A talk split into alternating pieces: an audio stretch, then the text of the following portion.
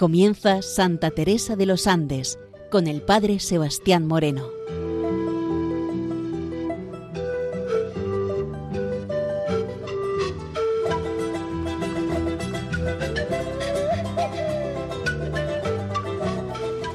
Muy buenos días, nos de Dios. Aquí comienza en Radio María Santa Teresa de los Andes, la joven que ingresó en el Carmelo, queriendo descubrir en ella su vida, su espiritualidad y su mensaje joven al mundo de hoy. Vamos a comenzar en la emisión de hoy con la carta número 5, ya que según dijimos en la sesión anterior, iba a estar un tiempo sin volver a escribir en el diario, pero en donde sí nos encontrábamos con una serie de cartas. La carta número 5 está destinada a Carmen de Castro Ortúzar. Es una de las amigas más íntimas de Juanita, fue también carmelita descalza y murió en el año 1986 en el monasterio de Talca. Se conservan 14 cartas de Juanita a ella. La carta está fechada en Chacabuco a 3 de marzo de 1916. Señorita Carmen de Castro Ortuzar, mi encantadora Carmenchita, yo creí que te habías olvidado ya de mí y no esperaba carta cuando me llegó tu cartita ideal. No sé por qué empezar, porque tengo que contarte muchas cosas. Una de las cosas que vamos a descubrir dentro de esta carta es cómo no le gusta ir al colegio. Nos dice ella, te diré que faltan siete días. ¿No piensas? Solo siete días para estar en ese calabozo. Se me hiela la sangre solo de pensarlo. Le escribí a la madre Ríos. ¿Qué te parece? ¿Te contestó la popa? También nos viene a decir dentro de esta carta. Es curioso, ¿no? Cómo llama al colegio calabozo. De ahí la poca gracia que le podía hacer este colegio, o ella no quería vivir dentro de, de, este colegio y sin embargo tenía que saber aceptar la realidad con la que tenía que estar viviendo. También nos va a decir dentro de esta carta cómo le van a encantar el tema de las misiones que cada año hacían en Chacabuco. Nos dice ella, ya se acabaron las misiones que fueron preciosas. Vinieron los padres del corazón de María. Predicaban muy bien y son muy divertidos. Todos los días hicimos catecismo a sesenta niños, veinticuatro de los cuales hicieron la primera comunión. Comulgaron seiscientas diecinueve personas se confirmaron setenta y hubo un matrimonio. ¿Qué te parece? El domingo, último día de la misión, tuvimos una procesión con el Santísimo. Por todas partes donde debía pasar el Santísimo, los guasos habían arreglado arcos. Aquí, y haciendo un pequeño paréntesis, la palabra guasos, que quizá nos pueda resultar a nosotros un poco rara, tenemos que entender por los guasos los lugareños de aquel lugar, aquellos que vivían en Chacabuco. Bueno, pues ellos habían arreglado para la procesión del Santísimo el recorrido con unos arcos. Y nos sigue diciendo en esta carta, había tres altares, dos arreglados por ellos mismos y el otro por nosotras. A las cinco principió la procesión y terminó a las ocho con plática y todo. Fue muy bonita y conmovedora. Estoy apurada con los temas de las vacaciones que nos dieron, pues son muy largos. ¿Tú los has hecho? ¿Cómo lo estarás pasando de bien cuando estás tan entusiasmada? ¿Y la Inés? ¿Cómo le va con Lira? ¿Y las alas pololean mucho? ¿Has visto a la Mechemena? Yo le escribí al mismo tiempo que a ti, pero no sé si le ha llegado la carta porque no me ha contestado. También va a seguir hablando sobre el tema del colegio y nos dice El otro día soñé que estábamos internas las tres, es decir, tú, la Meche y yo, y que estábamos felices y que jugábamos en el recreo de la noche todo el tiempo solas. Qué lástima que ha sido un sueño. Sería feliz si tú estuvieras. ¿Por qué no te entusiasmas, Linda? Ya veo que estaríamos juntas en todas partes, pero son sueños que nunca tendrán realización. Y no me acordaba que cuando se está interna se es muy desgraciada. De nuevo, ella en el colegio echa mucho de menos el ambiente de la casa, el ambiente familiar, el ambiente de entrar, del salir dentro de sus tareas cotidianas y por ello ella nos viene a decir que se encuentra muy desgraciada. Por ello también ese deseo de que las tres amigas del alma pudieran estar internas y al menos poder jugar ellas solas sin que nadie le rompiese su intimidad. Pero mm, también lleva consigo buenos deseos. Y así nos lo dice. Yo quiero que seas feliz, aunque yo sufra. Tú dices que tu carta es poética y yo te digo que la mía es fantástica. Pasemos a mm, otra cosa. Bueno, pues esto también, este detalle, no tenemos que olvidarlo. Yo quiero que siempre seas feliz, aunque yo sufra es señal de que un amor es siempre auténtico, es la señal de una entrega también. Cuando una persona realmente está enferma y tú quieres cambiarte por ella para que la persona amada no pueda sufrir y ese dolor poderlo vivir tú, poderlo experimentar tú, pues siempre señal de buenos deseos, de buenas intenciones, de un buen amor que puede haber entre las buenas amigas. También nos viene a hablar sobre un banquete. Y vamos a descubrir el arte también culinario que mm, nuestra querida Juanita Fernández Solar nos va a decir con lo siguiente. Dimos las dos con la Rebeca un banquete. ¿Te llegó invitación? El banquete se dio en la Alameda de los Nogales, y el cocinero mayor fui yo y la Rebeca ayudante. El menú era el siguiente cazuela de perdiz, todo hecho por nosotras, locro falso, que es también una comida típica chilena, empanadillas al horno, humitas, fictic con patatas fritas, torta de manjar blanco. Todo estaba de chuparse los dedos, y asistieron al banquete mi mamá y Lucho. Nos reíamos como tú no te imaginas, pero vieras todo hecho por nosotras en una cocina que tenemos. A mí me encanta. ¿Quién sabe si haga otra vez antes de irnos? Da risa ver en los platitos lo que cabe. No sé si tú viste la cocina en Santiago. También tenemos unas casas que son preciosas. Puedes venir tú y alojarte, pues tienen tres piezas con sus buenas ventanas. Acabo de comprar el fondo y las salas me dijo que le pusiera Lourdes. ¿Te gusta?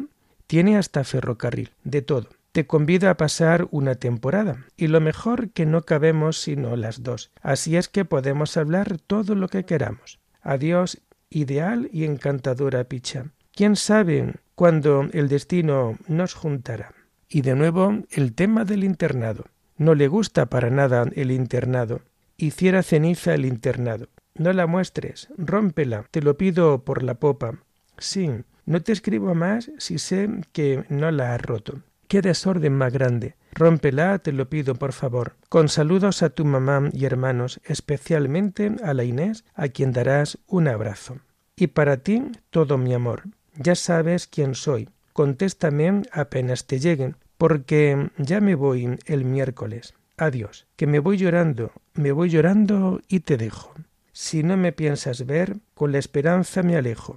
¿Cuándo vienes? Anda a ver a tu amiga prisionera. Mil besos. Adiós por última vez. A la Filipa se la llevaron. La monja Ríos no se la han llevado, porque Lucita fue a verla el otro día. No le he escrito a nadie porque tú no me contestabas. La siguiente carta que vamos a mm, oír también se dirige a Carmen de Castro Ortuza y tiene fecha de 23 de marzo de 1916 escrita desde Maestranza. Señorista Carmen de Castro Ortúzar, mi querida Carmencita, el domingo supe en el salón la muerte de la Oreana y he tenido mucha pena al acordarme del cariño que tú le tenías.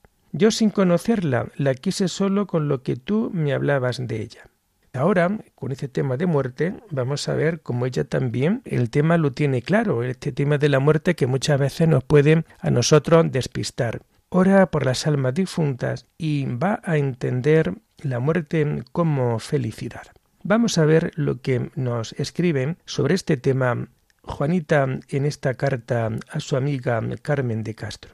Así es que todos estos días mis, oraciones han sido por ella, sin olvidarme de ti, por cierto, para que Dios te consuele de la pérdida de una prima y amiga tan querida. Qué detalle tan importante como una niña de 15 años ante la pérdida de un ser querido por parte de su mejor amiga, oye, pues ahora va a rezar por esta alma difunta, pero también pide a Dios ese consuelo, el consuelo que solamente Dios puede dar, el consuelo que quizás ninguna persona humana puede también dar dentro de este mundo. Pero fijémonos también cómo va a encajar la parte de la muerte como felicidad y nos dice, pero por otra parte, para ella ha sido una felicidad.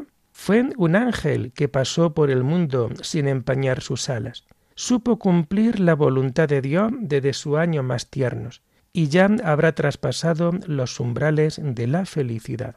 ¿Acaso, mi querida Carmencita, no crees que ella habrá rogado por ti? Feliz tú que tienes una amiga que vele desde arriba todos tus pasos. La primera vez que salga te iré a ver, pues tengo tantas cosas que contarte y creo que tú también, pues hace tiempo que no nos vemos. Esta realidad en torno a la muerte, que creo que también puede ser para nosotros, oye, pues un motivo de aprendizaje dentro de nuestras propias vidas.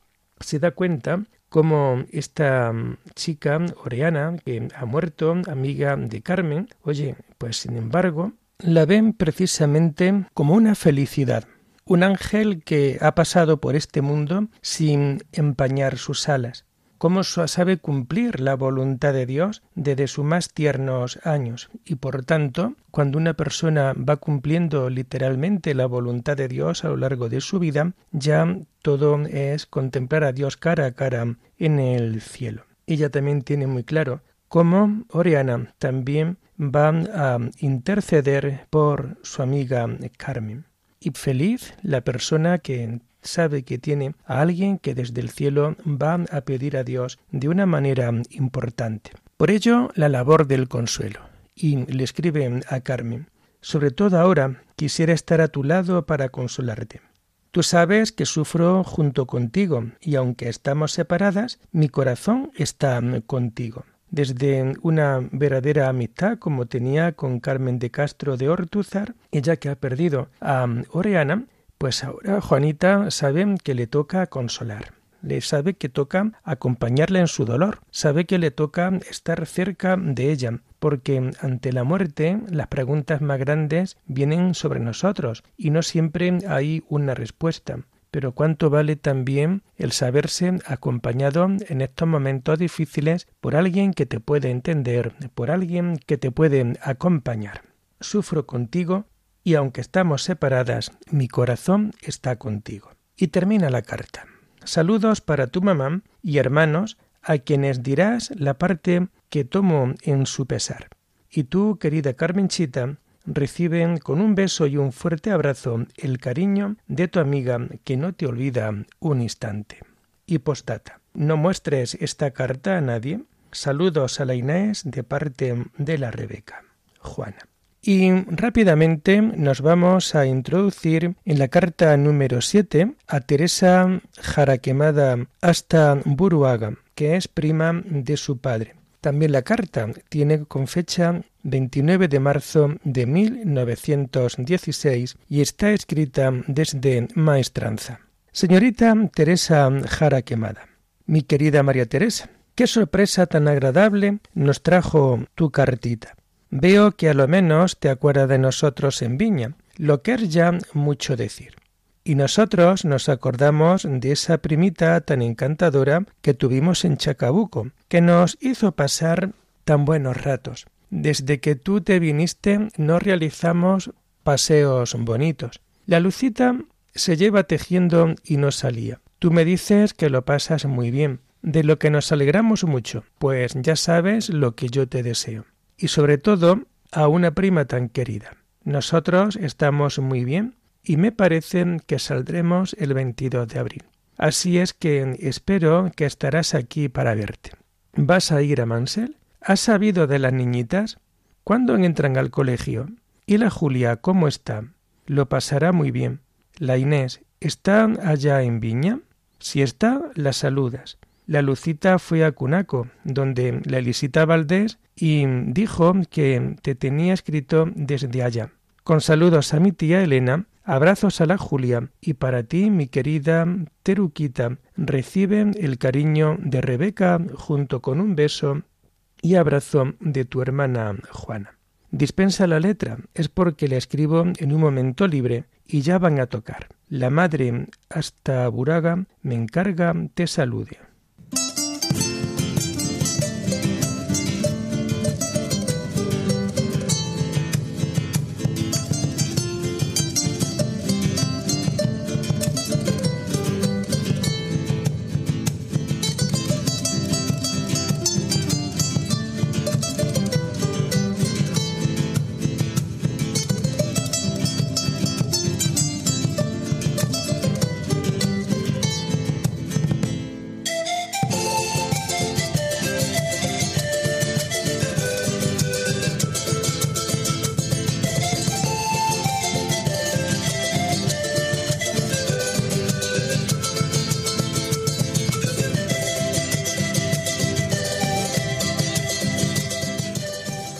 Seguimos en Radio María en este programa titulado Santa Teresa de los Andes, la joven que ingresó en el Carmelo. Y ahora vamos a retomar el número 16 del diario, que es la carta que le va a escribir a su hermana Rebeca, con la gran noticia en donde le viene a revelar su vocación. Antes de comenzar mm, este número 16 o esta carta, porque lo podemos entender de las dos maneras, vamos a decir lo siguiente. Su hermana Rebeca, de carácter expansivo y alegre, era amiga de fiestas y nada inclinada a ser monja. Era también inseparable de su hermana. Al entrar ésta en el convento sufrió una fuerte crisis y un debilitamiento nervioso tan grande que a la menor impresión caía desmayada en el suelo.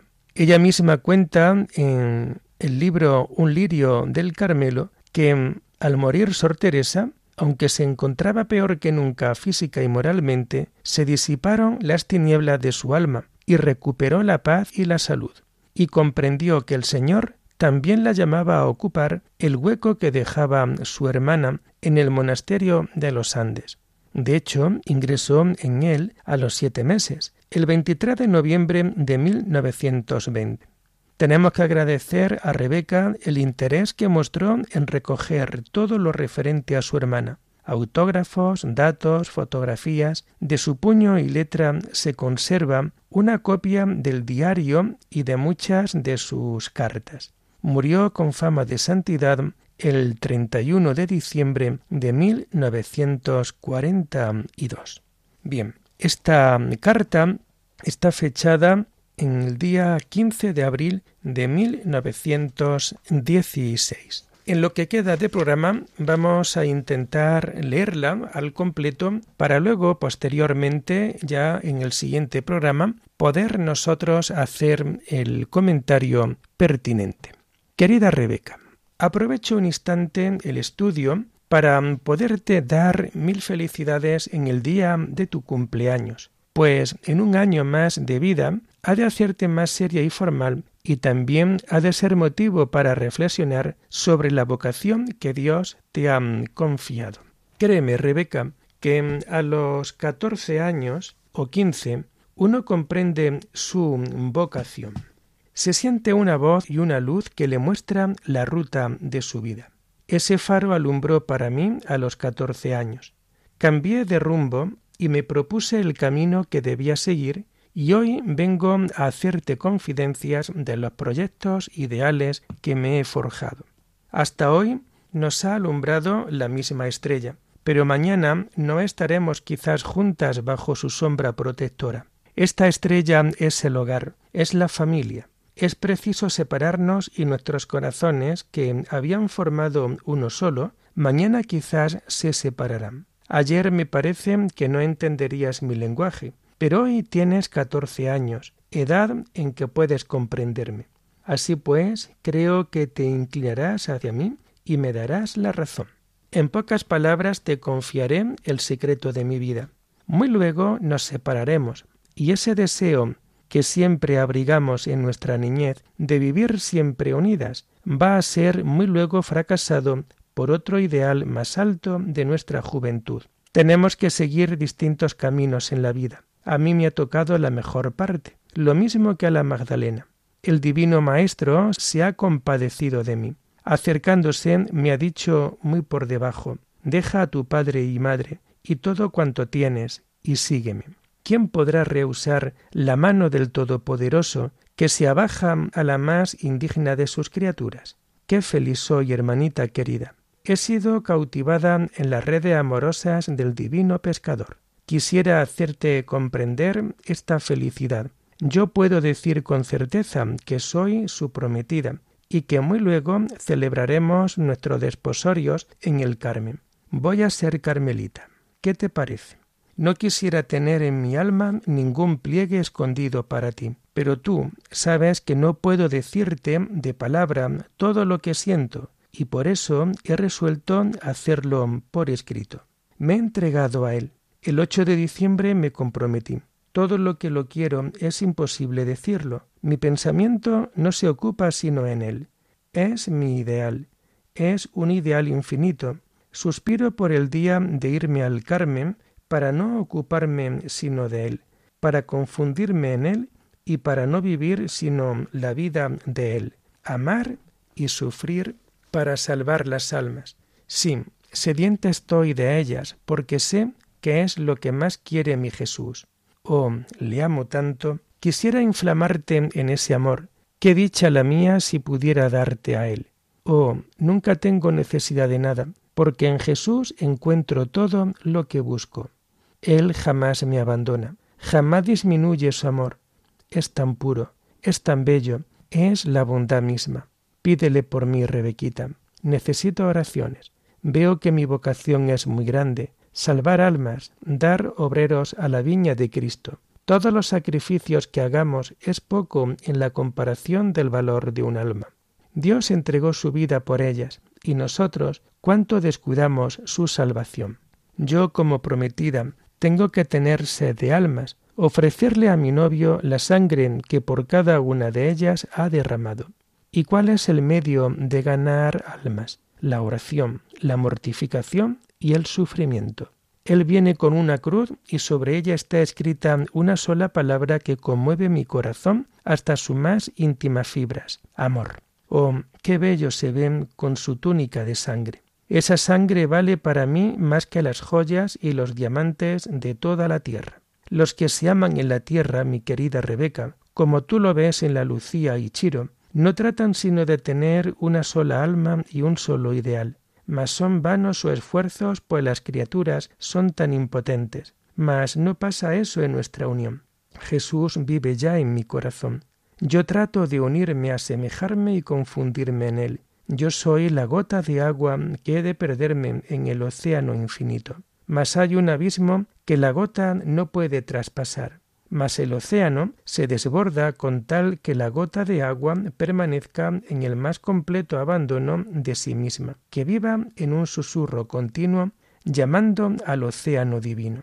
Mas yo no soy sino un pobre pajarito sin alas. ¿Y quién me las dará para irme a anidar para siempre junto a él? El amor. Oh sí, le amo y quisiera morir por él. Es tanto lo que lo quiero que quisiera ser martirizada para demostrarle que le amo. Sin duda que tu corazón de hermana se desgarra al oírme hablar de separación, al oírme murmurar esa palabra, adiós para siempre en la tierra, para encerrarme en el Carmen. Mas no temas, hermana querida, no existirá jamás separación entre nuestras almas. Yo viviré en él. Busca a Jesús y con él me encontrarás. Y allí los tres seguiremos los coloquios íntimos que hemos de continuar allá en la eternidad. Qué feliz soy. Te convido a pasar con Jesús en el fondo de tu alma.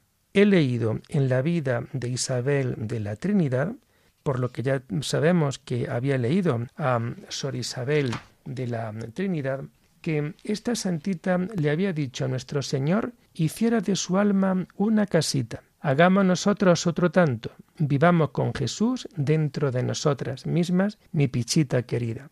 Él nos dirá cosas desconocidas. Es tan dulce su arrullo de amor, y así, como Isabel de la Trinidad, encontraremos el cielo en la tierra, porque Dios es el cielo. Aquí es donde termina la copia de la carta en el autógrafo número primero.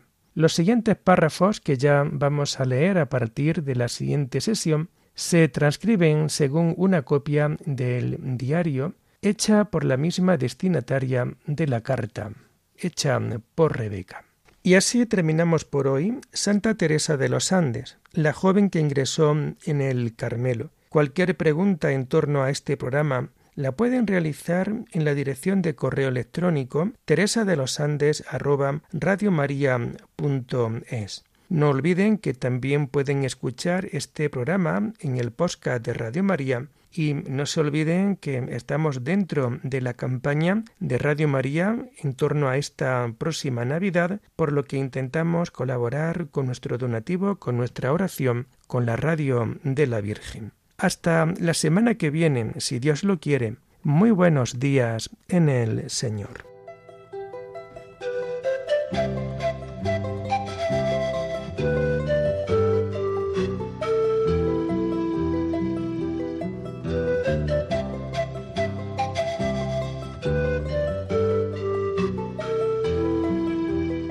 Les hemos ofrecido en Radio María el programa Santa Teresa de los Andes con el Padre Sebastián Moreno.